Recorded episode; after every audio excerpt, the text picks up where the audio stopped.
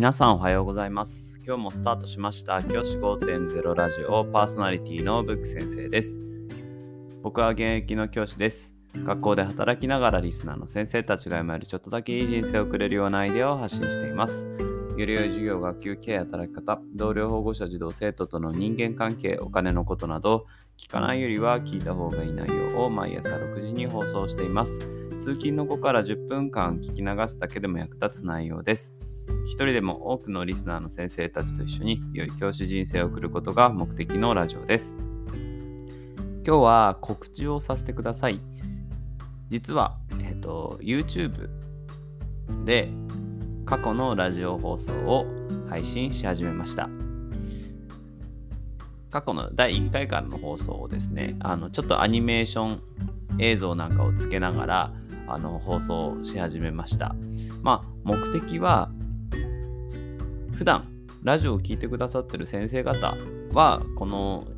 引き続きラジオを聴いていただければなぁなんて思うんですけど YouTube 結構ね見られてる先生方も増えてきている。っていうのを聞いたのでそういった意味で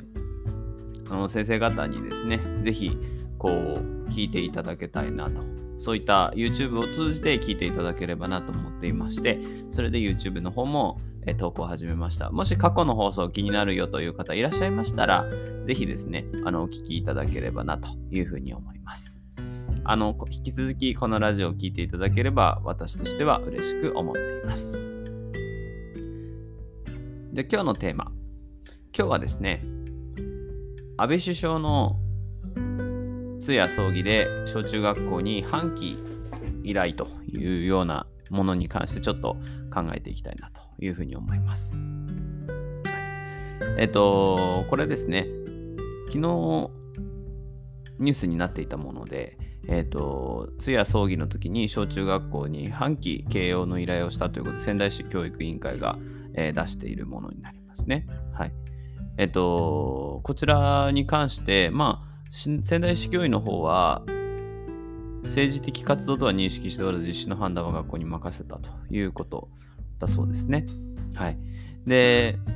学校がどのようにやったかというのはあの把握してないということだそうなんですけど、僕、これに関してちょっと違和感があって、あの、反旗を掲げるように依頼をしたのであれば、あのそれをやる、やらないには置いておいて、あのどのぐらい対応したか把握してないっていうのはちょっと無責任じゃないのかななんて思うんですよね。だってやるように言ったわけですよね。半旗をあの掲げるようにって言ったのであればじゃあどのぐらいのの学校がそれに対応してやったのかっていうのは把握するっていうのはやはり義務かなというふうに思うんです。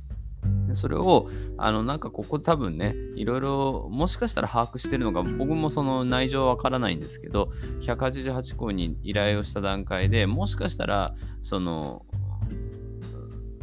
どのぐらい、あの、半旗を掲揚したかっていうのは、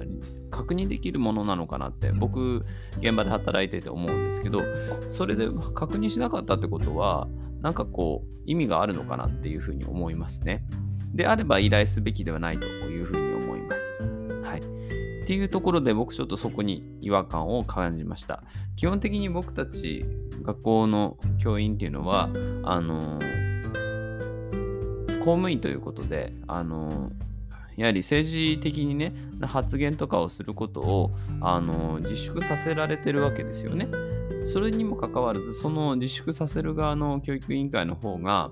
あのそれをそのあるある一人の、政治家に関してあの自分なりの意見を持つというのはちょっとどうなんだろうというふうに思います。ここで僕あの誤解していただきたくないのはあの僕別に安倍首相元首相のことを、えーと、好きとか嫌いとかそういった感情は全くありません。あの純粋にこのニュース事実に関して僕の考えていることということで考えたんですけど先生方どのように考えますかね？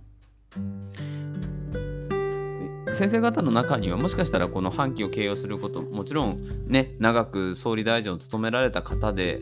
したからその方に関してこうあの哀悼の意を表明するっていうのは悪あのそちら自体を肯定されてる方もいらっしゃると思います。それはそれぞれ人それぞれの考え方であっていいと思います。僕自身もいろいろな考え方があってます。ですが、それをこう市教委というレベルであの市内の学校に申しそう依頼をしてなおかつその結果をあのその結果形容したかどうかを把握してないっていうのは少し問題があるんじゃないかなというふうに個人的には考えます。先生方はどのように考えるでしょうか？じゃあ今日はこの辺で起立で着席。さようならまた明日。